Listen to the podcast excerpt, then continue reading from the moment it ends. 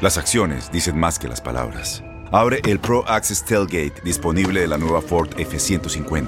Sí, una puerta oscilatoria de fácil acceso para convertir su cama en tu nuevo taller. Conecta tus herramientas al Pro Power Onboard disponible. Ya sea que necesites soldar o cortar madera, con la F-150 puedes. Fuerza así de inteligente solo puede ser F-150. Construida con orgullo Ford. Pro Access Tailgate disponible en la primavera de 2024. Bienvenidos al podcast de Buenos Días América, la revista radial más completa para los hispanos. Política, salud, economía, tendencia y deporte son algunos de nuestros temas. Bienvenidos.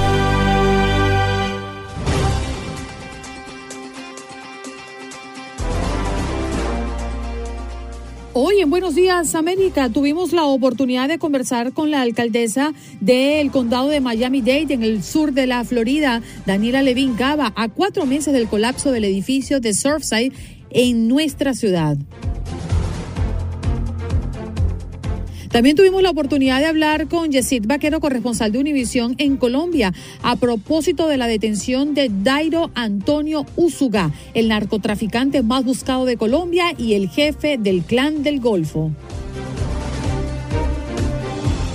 Yvonne Limongi, representante de Raising Moms, iniciativa Bill Black Plans, licencias familiares pagadas para padres en Estados Unidos. ¿Cómo funciona y qué están pidiendo? Hay mucha expectativa sobre la próxima reunión del presidente Joe Biden con el Papa Francisco el próximo viernes. Abigail Pereira, mujer transgénero, actriz y activista de la comunidad LGBTQ, nos viene a acompañar en Buenos Días América, al igual que Gretel Castorena, especialista en género y derechos y activista pro derechos de la mujer. Y en deportes, Diego Peña nos viene a hablar de lo que ha ocurrido en la Liga Mexicana en la jornada de este fin de semana y además el clásico de la Liga Española con un Real Madrid ganándole al Barcelona en el propio Camp Nou. Mientras que César Procel nos habló de la Serie Mundial que comienza mañana martes con los Astros de Houston y los Bravos de Atlanta. Todo por tu DN Radio, donde vivimos tu pasión.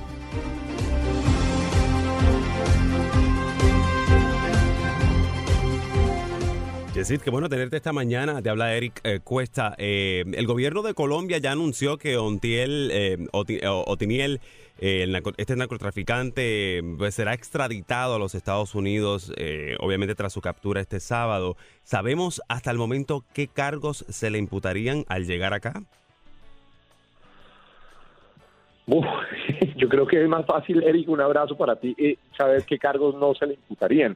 Eh, quizás debe estar libre de los cargos de homicidio, me imagino, pero por, demás debe tenerlos todos.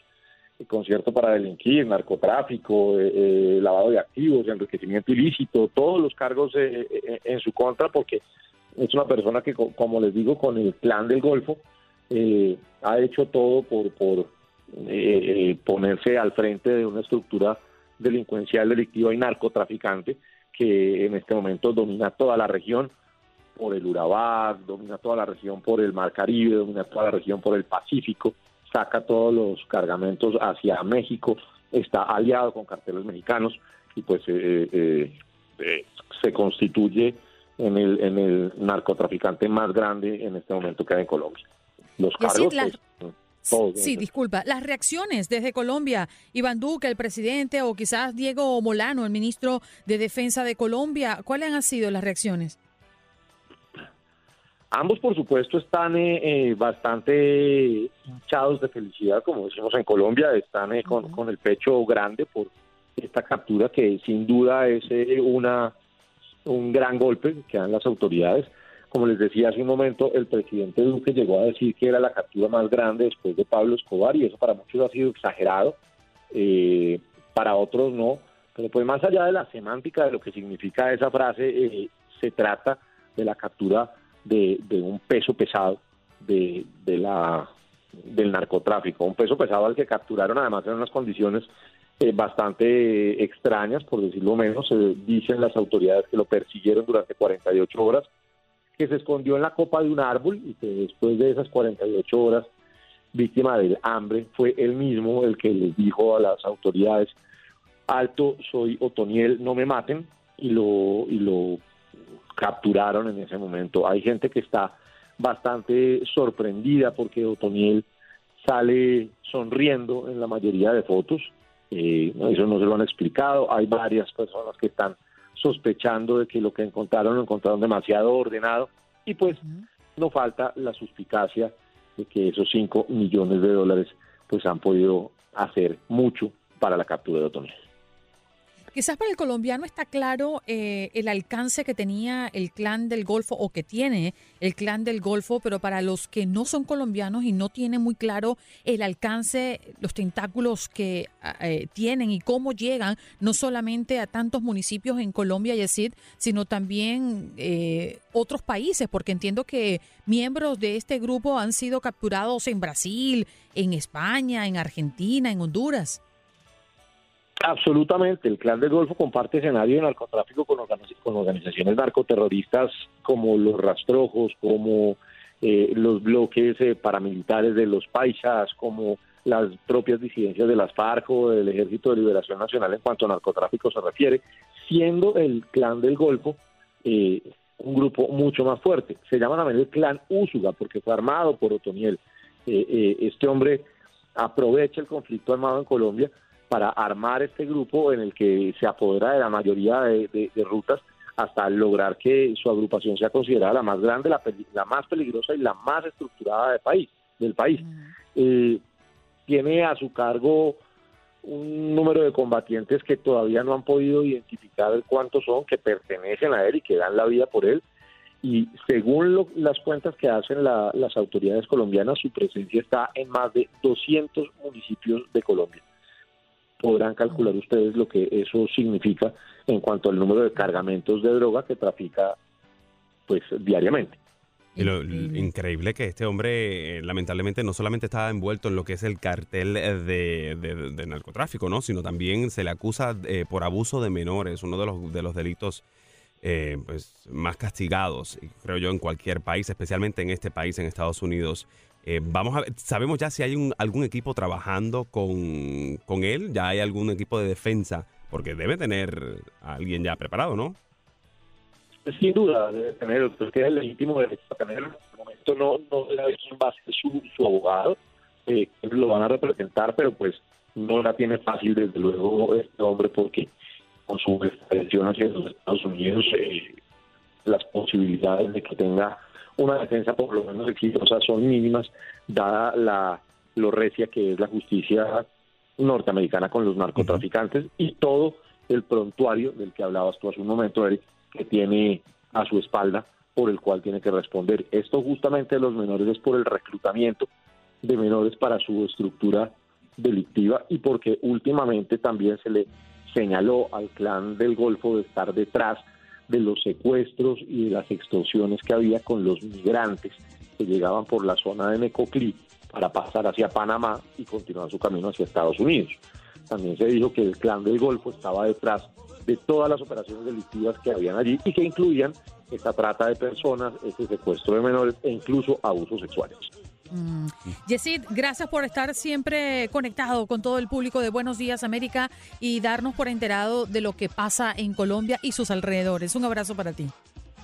Andrea, un abrazo para ti también, para todos tus oyentes, a Erika, a Juan Carlos, que tengan un muy feliz día. Feliz día. Yesid Vaquero, corresponsal de Univisión en Colombia, hablando de la detención a Dairo Antonio Úsuga, el narcotraficante más buscado de Colombia y el jefe del Clan del Golfo.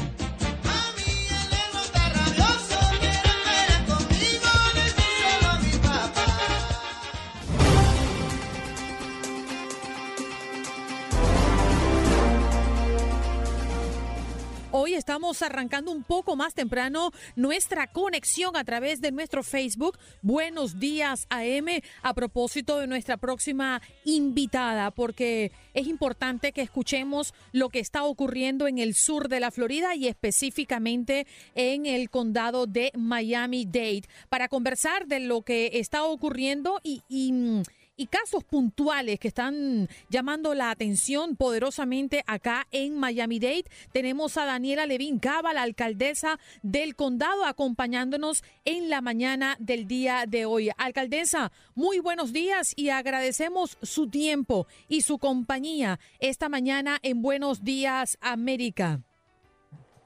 Muy buenos días, me alegro de estar con ustedes. Gracias. Bueno, alcaldesa, definitivamente mm, ya se cumplen cuatro meses del derrumbe en Surfside y ha sido una gran trayectoria con referencia al litigio por la venta del millonario terreno, demandas cruzadas. ¿En qué estamos hoy por hoy, después de cuatro meses?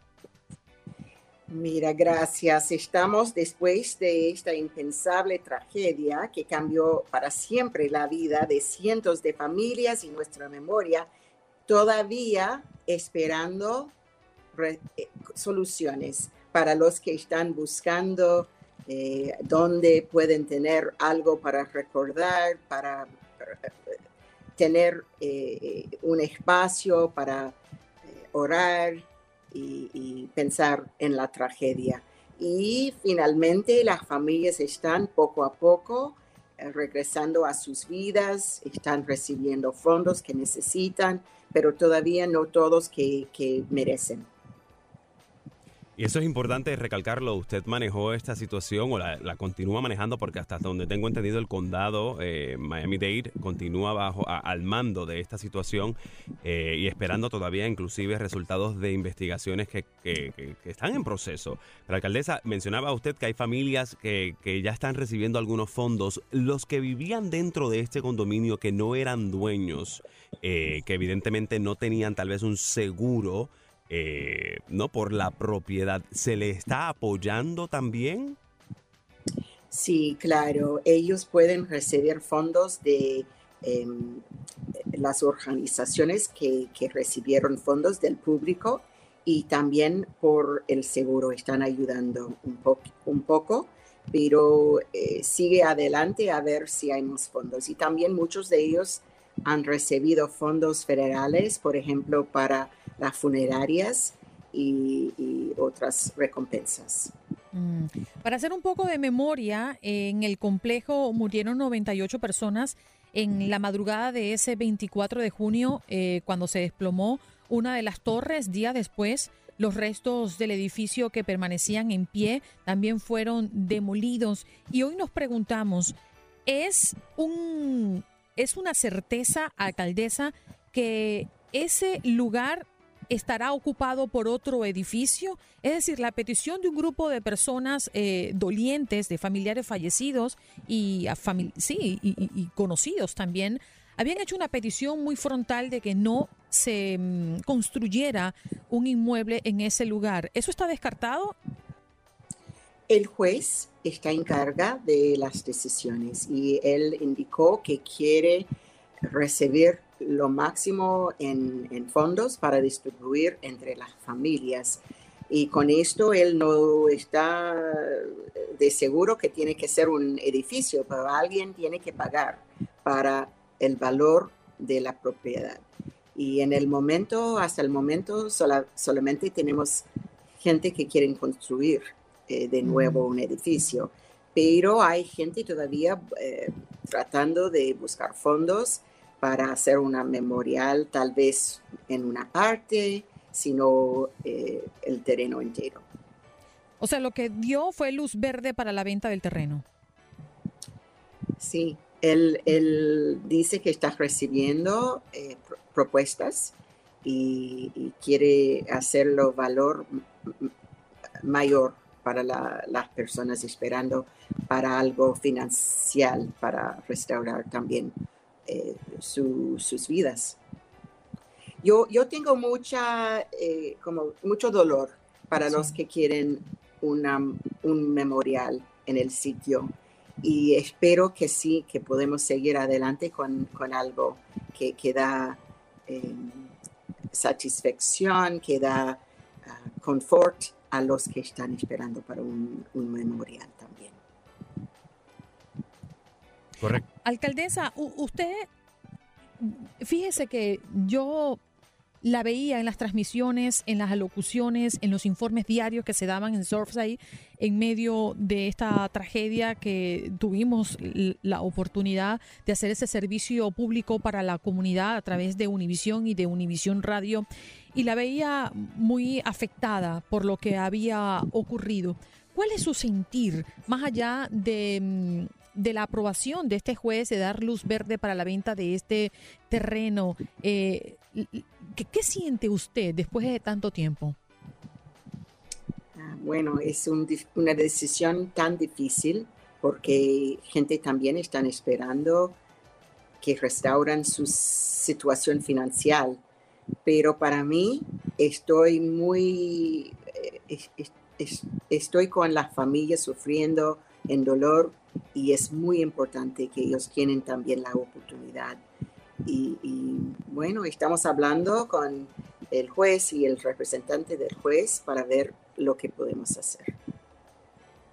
Alcaldesa, eh, es importante, mm, creo que, retomar el tema de los códigos de construcción y de revisión de estos edificios eh, que pasen esta revisión de más de 40 años. Eh, ¿Qué se está haciendo al respecto en el condado Miami-Dade y cómo a usted, eh, cómo ha, puesto usted su mano en este y obviamente su pensamiento y su trabajo en este proyecto? Sí, claro, eso fue una sorpresa tan grande para todos nosotros y inmediato yo ordené una auditoría, auditoría en todo el condado de los edificios de más de 40 años que necesitan inspección y ahora estamos avisando mucho antes de la recertificación para que tengan tiempo suficiente y tenemos muchas otras sugerencias que vamos a anunciar luego para mejorar eh, el proceso y, tener más protecciones para todos. Alcaldesa, entiendo y le voy a cambiar de tema que hay gran polémica por eh, em, el alquiler del aquarium eh, pero también se habla de las muertes de delfines que no están en la agenda. ¿Qué tiene usted que decir sobre ello? Eh, Seaquarium, estamos hablando de sí. Eh, esa situación muy, muy grave para los animales marinos y finalmente tenemos una organización que especializa en estos animales, que tienen eh, la experiencia, que tiene la historia, que tiene las certificaciones y, ellos eh, eh, anunciaron y prometieron que van a hacer la, todo lo que necesita para que la situación mejore.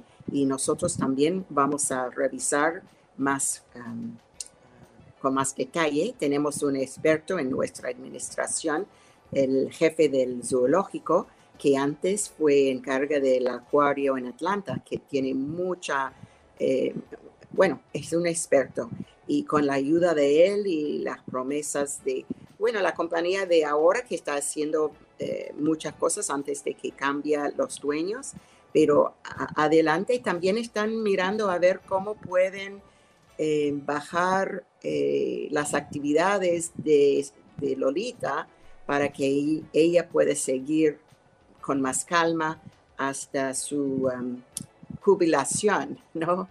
Ellos quieren dar eh, algo para ella en sus últimos años, pero eh, no podemos mudarla. Ella eh, no, no, va a sobrevivir, los expertos dicen, si, si la mueve. There's, there's so much to talk with you, um, especially when it's so early in the morning, Mayor. Eh, and it's interesting. Eh, eh, hay tanto que hablar con la alcaldesa, ustedes que nos escuchan eh, de aquí del condado Miami-Dade, porque hay, en esta es una ciudad que suceden tantas cosas. Pero uno de los enfoques en la ciudad, sin duda, es pues el control del coronavirus o el COVID-19 aquí en la ciudad. ¿Cómo va este proceso? ¿Cómo está haciendo? ¿Cómo va la ciudad a nivel de posiblemente llegar al punto de eliminar el mandato de las mascarillas eh, en lugares cerrados. ¿Cómo estamos en ese punto? Yo eh, eh, estoy la persona más enfocada en esto en el Estado, yo creo. Y, y finalmente tenemos los datos, la cantidad de personas que han vacunado, casos positivos que han bajado tanto y también los entrando en el hospital Pero sin duda, lo más importante de todo es tomar la vacuna. Eso es lo único que nos protege de, de ah, ser eh, enferma eh, grave y entrar en el hospital. Y estamos todavía luchando. Por ejemplo, eh, en la semana pasada hemos comenzado con, lo hicimos, una campaña de los negociantes, de los negocios, y ellos pueden poner en su ventana algo que indica que son negocios que están participando en esta campaña. Y tenemos que seguir adelante, aunque tenemos bueno, mucho más que 80% de los que, pueden recibir la vacuna han vacunado en el área de 86%, algo así. Eh, tenemos que seguir adelante y ahora ojalá con los niños que ya también están aprobados para tomarla. Alcaldesa, valoramos su tiempo. Siempre nos queda por fuera temas que nos encantaría abordar a propósito em, de su presencia acá en el programa. Me quedó fuera y una gran interrogante, me imagino, para muchos, si estaría provocando el garaje subterráneo más profundo de Miami, problemas en la bahía de Biscayne, por ejemplo. Pero ya se nos va el tiempo, nos queda 40 segundos para decirle muchísimas gracias por estar esta mañana con nosotros y esperamos tenerla de vuelta muy prontito. Con mucho gusto, muchísimas gracias. Y ya me contaron que me para un buen café. Por ahí la vieron haciendo cafecito cubano. Ajá. ya tomé uno, estoy lista para la segunda. Sí, señor.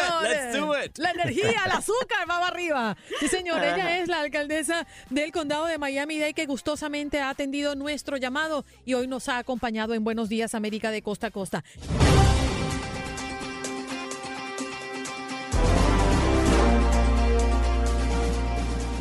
Nos vamos adentrando a nuestro próximo tema y es que iniciativa Big Black Plan, licencias familiares pagadas para padres en Estados Unidos y en este momento solo el 17% de los, de los estadounidenses tienen acceso a una licencia familiar remunerada a través de su empleador y menos del 40% tiene una licencia médica personal proporcionada a través de un empleador. Y aunque la actual ley de licencia médica familiar permite que algunos empleados tomen hasta 12 semanas de licencia con protección laboral, solo cubre alrededor del 60% de los empleados. Eh, para hablarnos de esta iniciativa, pues hoy nos acompaña Yvonne Limongi, quien es representante de Racing Moms. Muy buenos días, Yvonne. Gracias por estar con nosotros esta mañana. Sí, muy buenos días. Gracias a ustedes por tenerme aquí. ¿De, qué se trata el plan? ¿En qué están trabajando, Ivonne? Bueno, mira, la propuesta del plan de gobierno este, incluye varias cosas, entre ellas crear más trabajos, eh, tener un plan para proveer pues, mejor cuidado infantil para todas las familias en los Estados Unidos eh, y principalmente eh, por la que estamos nosotros trabajando para crear más concientización es del paid leave, ¿verdad? De las 12 semanas de licencia de familia médica pagada en los Estados Unidos. Pues actualmente, como tú lo dijiste en el principio, no todas las familias tienen acceso eh, a una licencia que sea pagada. Hay muchos estados, eh, aproximadamente casi la mayoría en los Estados Unidos, que es una licencia que se pueden tomar sin pago cuando uno, cuando la mamá da luz o cuando tiene que cuidar este de un familiar que está enfermo. Y entonces tienes que poner en sacrificio pues las finanzas, ¿no? Porque sin pago, imagínate, es casi imposible pues manejar las dos cosas. Entonces nosotros estamos tratando de crear concientización, especialmente ahora que este plan está en la agenda del gobierno, para que las familias pues eh, se puedan contactar con sus representantes y puedan eh, alzar sus voces, unir sus esfuerzos y decir, necesitamos esta ley y necesitamos que sea pagada. Ivonne, ¿para qué se utiliza esta licencia? Porque le soy sincero reconociéndole mi total ignorancia. Yo no tenía idea de que existiera una licencia familiar. ¿En qué momentos la piden? Sí, por supuesto. Esta licencia la pasó el presidente Bill Clinton hace varios años durante una de sus presidencias. Y entonces lo que pasa es cuando las mamás vamos a dar a luz, ¿verdad? Necesitamos tiempo para estar con nuestras familias, para, para tener esa unión, esa identificación con nuestros hijos, ¿verdad? Recién estamos dando a luz, este, necesitamos ese tiempo para que nuestro cuerpo y nuestra mente... Ah, perdóneme, eh, perdóneme, le interrumpo entonces. Es lo que en nuestros países conocemos como la licencia de maternidad. Exacto. Y que otros, Entre otras cosas, ¿no? Sí, y que también eh, hay licencia de paternidad. Sí, exacto. ¿Hay algunas otras razones o se usa esa licencia familiar solo en el caso de la maternidad-paternidad? No, hay otras razones. Por ejemplo, en mi caso, cuando yo di a luz, este, yo sí tuve la licencia de maternidad pagada a través de mi eh, trabajo, ¿no? que es el sector privado, eh, pero mi hijo lo diagnosticaron con cáncer eh, a los 18 meses. Entonces, en ese momento, traté de usar la licencia, la licencia este, y no era pagada porque, bueno, vivo en el estado de Virginia. El estado de Virginia no es un estado que tiene una licencia pagada, entonces todo ese tiempo que uno necesita para estar con su hijo, con mi hijo en este caso, para ayudarlo a su tratamiento, un, un cáncer que, bueno, todavía lo está esté luchando y está muy bien, gracias a Dios, pero necesitamos ese tiempo, o sea, no puedo pasar en el hospital y regresar a trabajar, necesito estar enfocada en él, pero mientras esa licencia es sin pago, uno se ve a veces en esas situaciones. Y te encuentro que en el hospital hay muchos padres que necesitan dejarlos a los niños en el hospital todo el día y regresar a trabajar. El hospital es un lugar seguro, eh, pero se ven en esa, en esa obligación porque no hay la ley pagada. Entonces, si hay la protección de trabajo, puedes coger los 12 semanas y te protege de que te vayan, no te vayan a despedir, pero el gobierno no te está pagando. Y obviamente no es una responsabilidad del sector privado porque ellos son este, asegurados por ellos mismos. Oye, Ivonne, me gustaría como parte del contexto, eh, si la licencia familiar la aprueban por estado o es Mm, potestad de las empresas darle ese beneficio a sus empleados? Es decir, ¿cómo funciona? Bueno, en este momento es a nivel nacional, o sea, la ley existe en todos los Estados Unidos, ¿verdad? La ley existe que eh, el sector privado, tu empleador necesita darte esas dos semanas. Eh, lo que no está incluido es que necesita pagarte. Entonces, ahí viene eh, lo que es por estado, ¿no? El gobierno dice todos tienen esta licencia y algunos estados, como el estado de Nueva York, New Jersey, Connecticut, han adoptado que ellos sí van a pagar esas dos semanas. Entonces tú le dices a tu empleador, voy a dar a luz a tal fecha, o sabes que mi hijo se enfermó, tiene una discapacidad, necesito coger 30 días o las 12 semanas. Este, ellos te aprueban esa licencia, tú este, provees todos los documentos y te empiezan a pagar este, el Estado en ese momento, ¿no? en los estados que hay. Pero en los estados que no hay, como el estado de Virginia y muchos de los estados de los Estados Unidos, tú tienes la licencia, pero no te van a pagar. ¿Y cuál es el rango de tiempo eh, eh, en el caso de maternidad, en el caso de enfermedad de un familiar? Es 12 semanas por año. Como máximo. Como máximo, sí.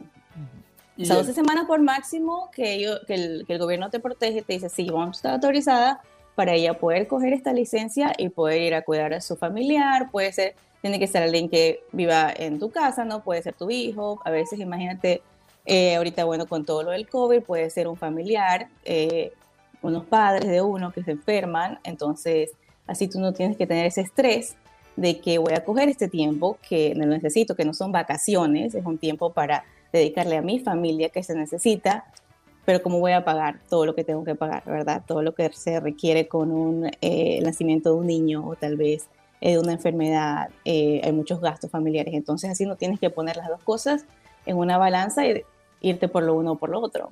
Sí, y, y pagan el 100% del salario de la persona que lo ha recibido o por estar en licencia recibe un porcentaje menos.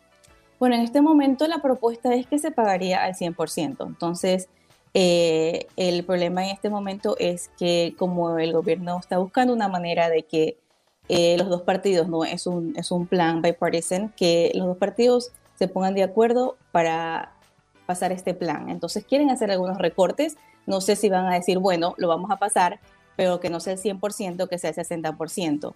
Eh, pero es importantísimo, eh, es importantísimo que pasen esta ley, es importante para la salud mental de los padres de familia, de los niños. Imagínate ese que tengas un bebé y regresar al trabajo a la semana, con quién lo dejas, tiene, o sea, se crean muchos conflictos eh, si no hay esta licencia. Y bueno, estudios eh, nos enseñan que los primeros tres meses o del día uno a los tres años, ese tiempo que las familias pasan con sus hijos son importantísimos para su crecimiento. Y si queremos invertir realmente en nuestro futuro, pues debemos invertir en nuestros niños y en nuestras familias. Ivonne, ¿qué tan cerca está de ser aprobada y, qué debe pasar para que eso pase? Vale la redundancia.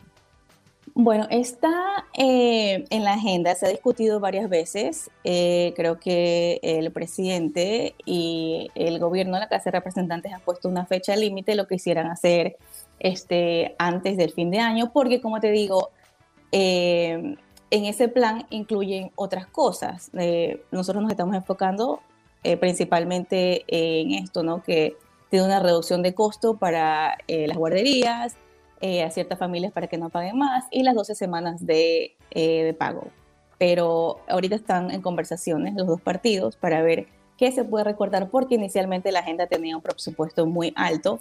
Entonces están tratando de llegar a un punto medio donde los dos partidos estén de acuerdo para el, el, lo que se pueda pagar, lo que se pueda eh, pasar. Pero no queríamos que corten este, exactamente ese punto. O sea, de todas las cosas que están en la agenda, para nosotros las familias en todos los Estados Unidos es importantísimo que esta licencia exista. Bien. Ivonne, muchísimas gracias por estar esta mañana con nosotros. Interesante conocer algunos aspectos de estas licencias familiares que eh, las escuchamos, ¿no? Eh, y en nuestros países venimos con, con esa idea de que es parte de, un paquete que nos da la empresa que nos por la cual trabajamos y, es obligatorio, de hecho, en algunos países pagarte eh, el post el postnatal, el prenatal, de inclusive. Eh, pero qué bueno que hoy traigas esto a, la mesa y que estén trabajando por esta iniciativa. Sí, muchas gracias por tenerme. Yo lo que quiero decir a todos los que nos están escuchando y los que nos están viendo es que este es nuestro momento de que nosotros unamos nuestros esfuerzos, nuestras voces y que a través de nuestras redes sociales pues les escribamos a nuestros representantes, que enviemos mensajes de texto, les puedo dar el número 747-464 eh, con el hashtag también Paid Leave for All o Care Can't Wait, que nos informemos, que nos, que nos mantengamos al día de esto que nos importa muchísimo a todas nuestras familias y es realmente una inversión para el futuro de nuestros hijos. Bien, agradecidos. Yvonne Limongi, ella es representante de Recent Moms, acompañándonos hoy, hablándonos de la iniciativa Bill Black Plan, licencia familiar pagadas para padres en Estados Unidos. Estás escuchando el podcast de Buenos Días América, la revista radial más completa para los hispanos. Escúchanos en las diferentes plataformas: Euforia, Spotify, TuneIn y iHeartRadio. Tu DN Radio. Vivimos tu pasión. Boost Mobile tiene una gran oferta para que aproveches tu reembolso de impuestos al máximo y te mantengas conectado. Al cambiarte a Boost, recibe un 50% de descuento en tu primer mes de datos ilimitados. O, con un plan ilimitado de 40 dólares, llévate un Samsung Galaxy A15 5G por $39.99. Obtén los mejores teléfonos en las redes 5G más grandes del país. Con Boost Mobile, cambiarse es fácil. Solo visita boostmobile.com. Boost Mobile, sin miedo al éxito. Para clientes nuevos y solamente en línea, requiere AroPay. 50% de descuento en el primer mes requiere un plan de 25 dólares al mes. Aplican otras restricciones. Visita Boost Mobile para detalles.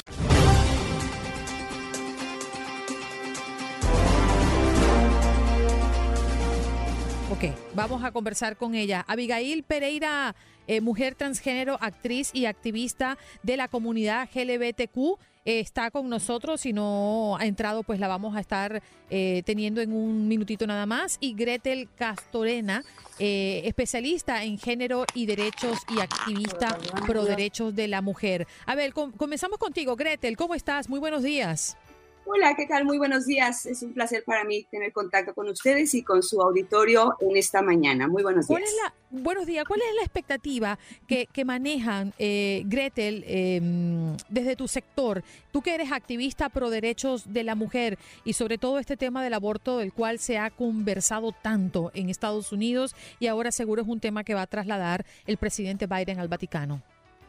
Sin duda, miren, la, ampliación del goce y el derecho de los derechos sexuales y reproductivos de las mujeres sigue siendo, sin duda, uno de los grandes retos para el mundo debido a la imposición histórica de visiones morales, de visiones religiosas, la discriminación, la pobreza y evidentemente la falta de información que les obstaculizan impunemente el derecho a las mujeres a decidir sobre su propio cuerpo de forma libre y de forma autónoma. Lo que subyace eh, cuando se penaliza el aborto es un discurso de odio. Realmente esto es lo que criminaliza a las mujeres por un legítimo derecho al pleno ejercicio de sus derechos sexuales y de sus derechos reproductivos, que son dos cosas totalmente diferentes. Cuando se busca producir un rechazo en la población al hecho de que las mujeres decidamos sobre nuestra propia vida, sobre nuestros propios proyectos y sobre nuestro futuro, eso se llama un discurso de odio. Cuando se fomenta la vigilancia, cuando se fomenta el juicio de la sociedad en contra de las mujeres que tienen una vida sexual activa sin fines reproductivos, como es un derecho de todas las personas, eh, pues evidentemente también es un discurso de odio, ¿no? Cuando se sigue reproduciendo toda esta parte de estereotipos y de roles de género que son bases de la discriminación, de la desigualdad y por supuesto de la violencia hacia las mujeres, eh, también es un discurso de odio. Así es que, bueno, pues las mujeres hemos abortado históricamente, nadie lo puede impedir, es un derecho que tiene que reconocerse, así es que mantener esta penalización consigue que el personal de salud nos vea a las mujeres como criminales, a las que deben de perseguir, a las que deben de denunciar, en lugar de garantizar el acceso a nuestro derecho a la salud, atendiendo también al respectivo a la privacidad y por supuesto también a la confidencialidad, ¿no? Mantener esta penalización del aborto solo va a conseguir que de cuando en cuando esta cuerda de la justicia se rompa por lo más delgado, ¿no? Que se convierta a una mujer vulnerable en víctima perfecta de este afán punitivo y controlador que es eh, querer controlar los cuerpos de las mujeres. Entonces, esto no nos sirve definitivamente a las mujeres ni para elevar nuestra calidad de vida, ni para la garantía de nuestros derechos humanos, ¿no? Tampoco para el avance en lo comprometido precisamente por Estados Unidos en esta materia. Por el contrario, convierte a las mujeres y convierte al país en un país que les falla a la mitad de sus habitantes y esto se reafirma con un ancestral prejuicio que nos coloca como perversas, incluso a veces como mentirosas, ¿no? Entonces nos pone... Sí, adelante. perdóname que le interrumpa, pero sí, quisiera preguntarle, ¿debe el presidente Joe Biden eh, discutir estos temas con el Papa Francisco, máximo representante de la Iglesia Católica, como jefe de Estado, o simplemente debe hacerle un llamado y una invitación para que los sacerdotes y religiosos católicos no se inmiscuyan en Estados Unidos en las políticas de Estado. El presidente Biden ha sido muy claro como católico en dejar sentadas sus posiciones, pero también ha dicho que él se abstiene de inmiscuirse en esos asuntos porque reconoce lo que está establecido por la ley. Sí, definitivamente eh, me parece que la feligresía católica, y bueno, evidentemente representada por eh, el presidente Biden, ha manifestado en varias ocasiones su desacuerdo por esta estrategia de intervenir en la política. Eh, lo que muestra es una secularización de la sociedad que reafirma esta necesidad de respetar la laicidad de los estados. A mí me parece que es un tema eh, se debe de tratar precisamente este principio de laicidad que debe ser rector en todos los debates en torno a las diferentes cuestiones que ponen pues, en juego la representación de la identidad nacional. Eh, eso quiere decir que es una, es una necesidad, digamos, que tienen las sociedades modernas y democráticas, ¿no? Hablar eh, de temas religiosos eh, totalmente separados de la política eh, pública que, que, podemos tener en el país es eh, una necesidad. En el seno precisamente de una, de una sociedad actual, de una sociedad democrática, que si bien es cierto tiene un montón de desafíos, me parece que no debería de estar definitivamente en la, en la agenda, porque se tiene que respetar esta pluralidad de convicciones religiosas o ateas, agnósticas, filosóficas, que se eh, cualquier obligación de favorecer por estos medios, eh, es importante que eh, no se toque o que se tenga, digamos, em, al margen de, de, una agenda política pública. Bien. Gretel, si me das un, un, minutito, vamos a conversar también y vamos a incluir en esta conversación a Abigail Pereira, quien es mujer transgénero, actriz y activista de la comunidad LGBTQ. Gracias por estar con nosotros, Abigail. Muy buenos días. Muy buenos días para todos ustedes y sí, estaba escuchando detenidamente y tengo un punto eh, que coincido con, la opinión que estaba expresando acá la compañera en el tema de la laicidad sobre los temas a nivel gubernamentales y de las políticas sociales, porque muchas veces la comunidad LGBT ha sido excluida, estigmatizada o se toma de alguna manera el tema de ser pecadores y de esa manera te desertan de tener la profecía de la fe que sabemos que tenemos que tener como individuos, esa conexión y equilibrio entre lo mental, lo espiritual y lo social. Mm. Y justamente eh, ese era el, el, punto de vista que queríamos tomar de ti, ¿no? A propósito de que son dos temas puntuales que seguramente estarán entre la conversación del presidente de los Estados Unidos y el sumo pontífice. Eh, ¿Tú consideras y te sientes representada en esta reunión? Y sí, yo creo que sí, porque además es una necesidad que se le está pidiendo. Y Biden también se comprometió en muchas de las políticas para la comunidad LGBT, garantizándonos a nuestra comunidad ya no sentirnos como ciudadanos de segunda, como le llamamos nosotros, sino ciudadanos con los mismos derechos que tienen los otros.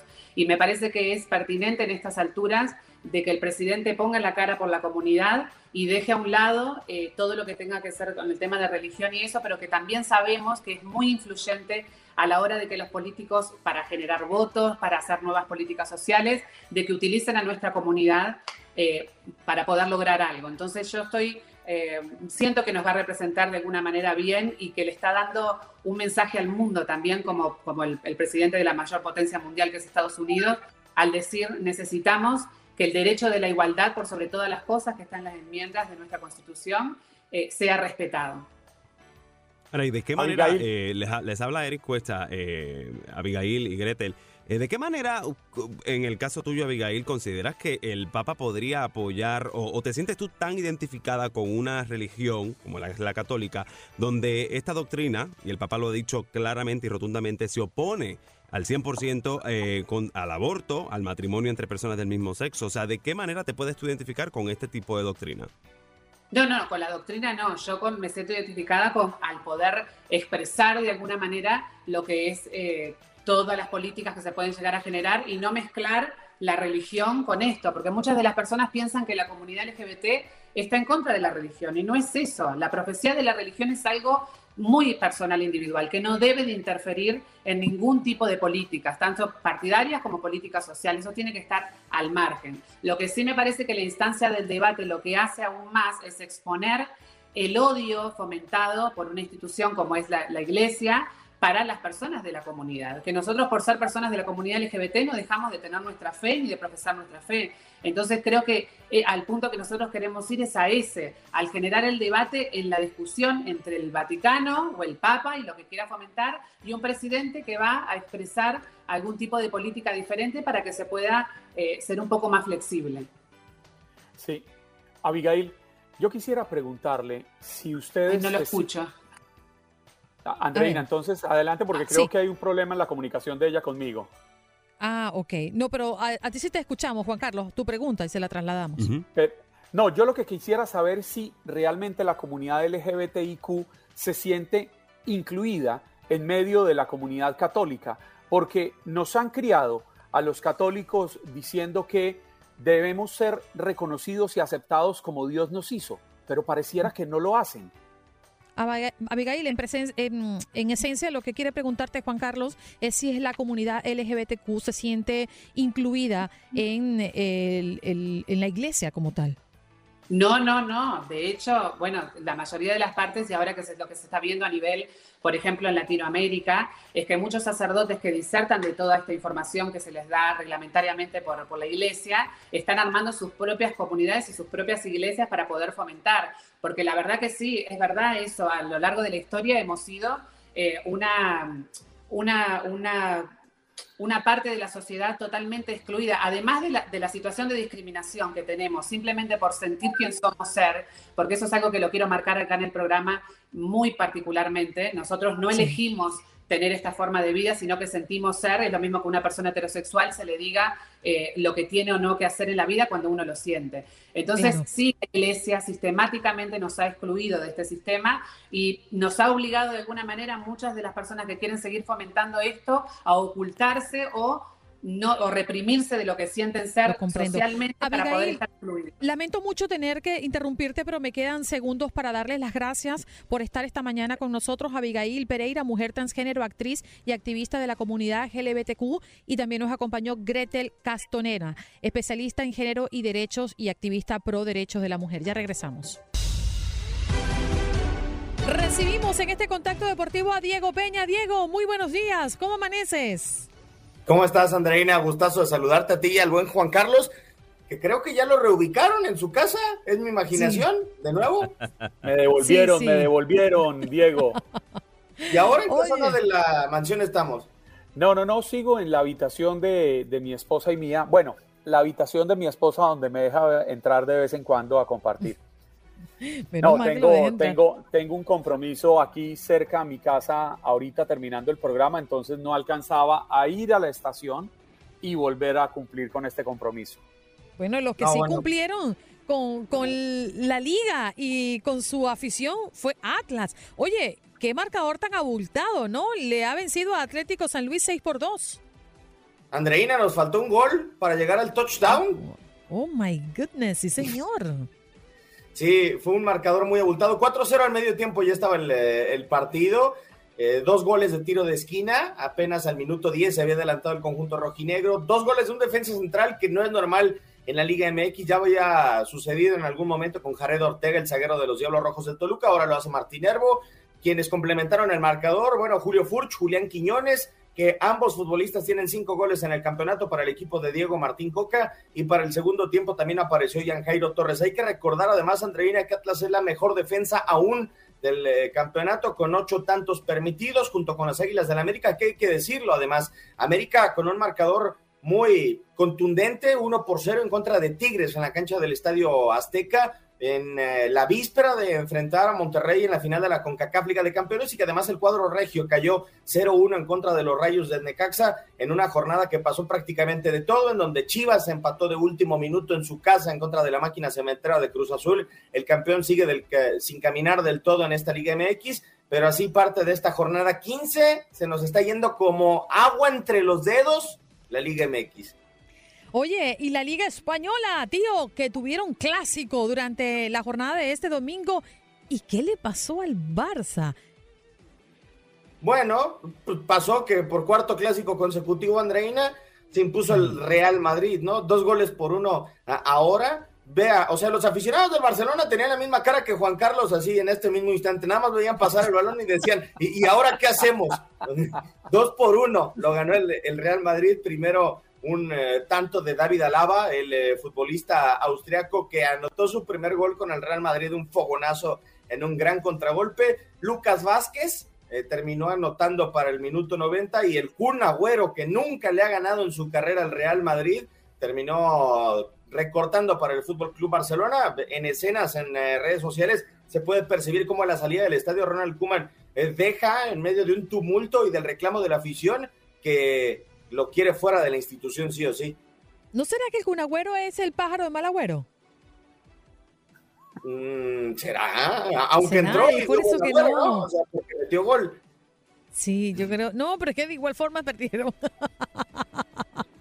A eso me refiero, ay Dios mío. Bueno, y el Atlético de Madrid que no pudo, bueno, no pudo, no se hicieron daños y al final fue la Real Sociedad quien se llevó la mejor parte de todo, ¿no? Porque está allí en la cima.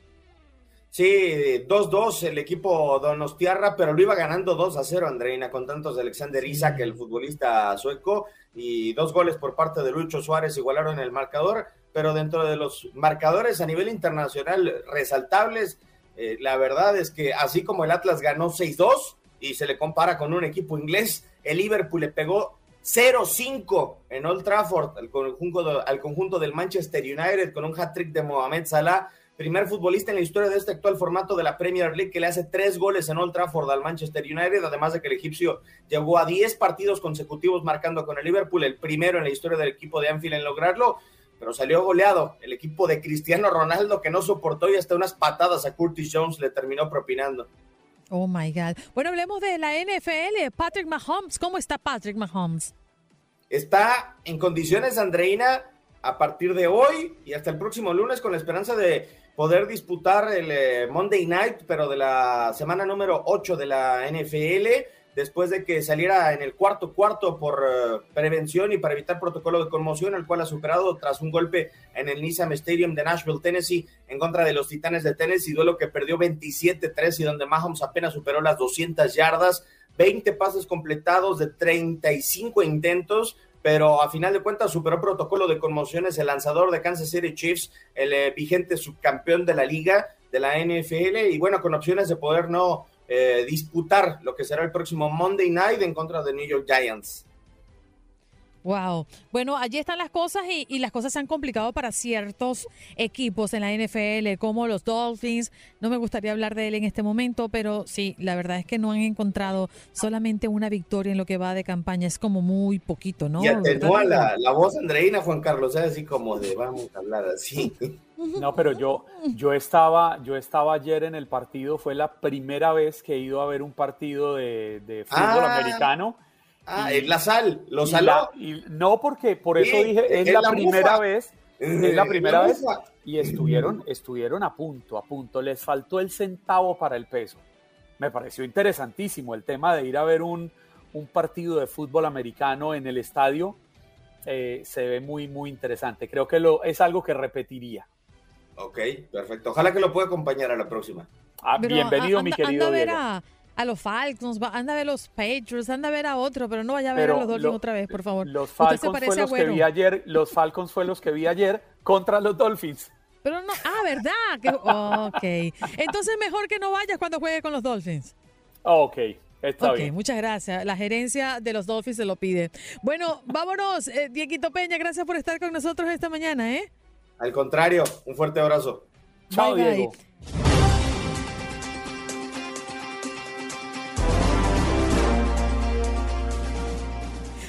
Vamos con César llámanos, Procel. llámanos.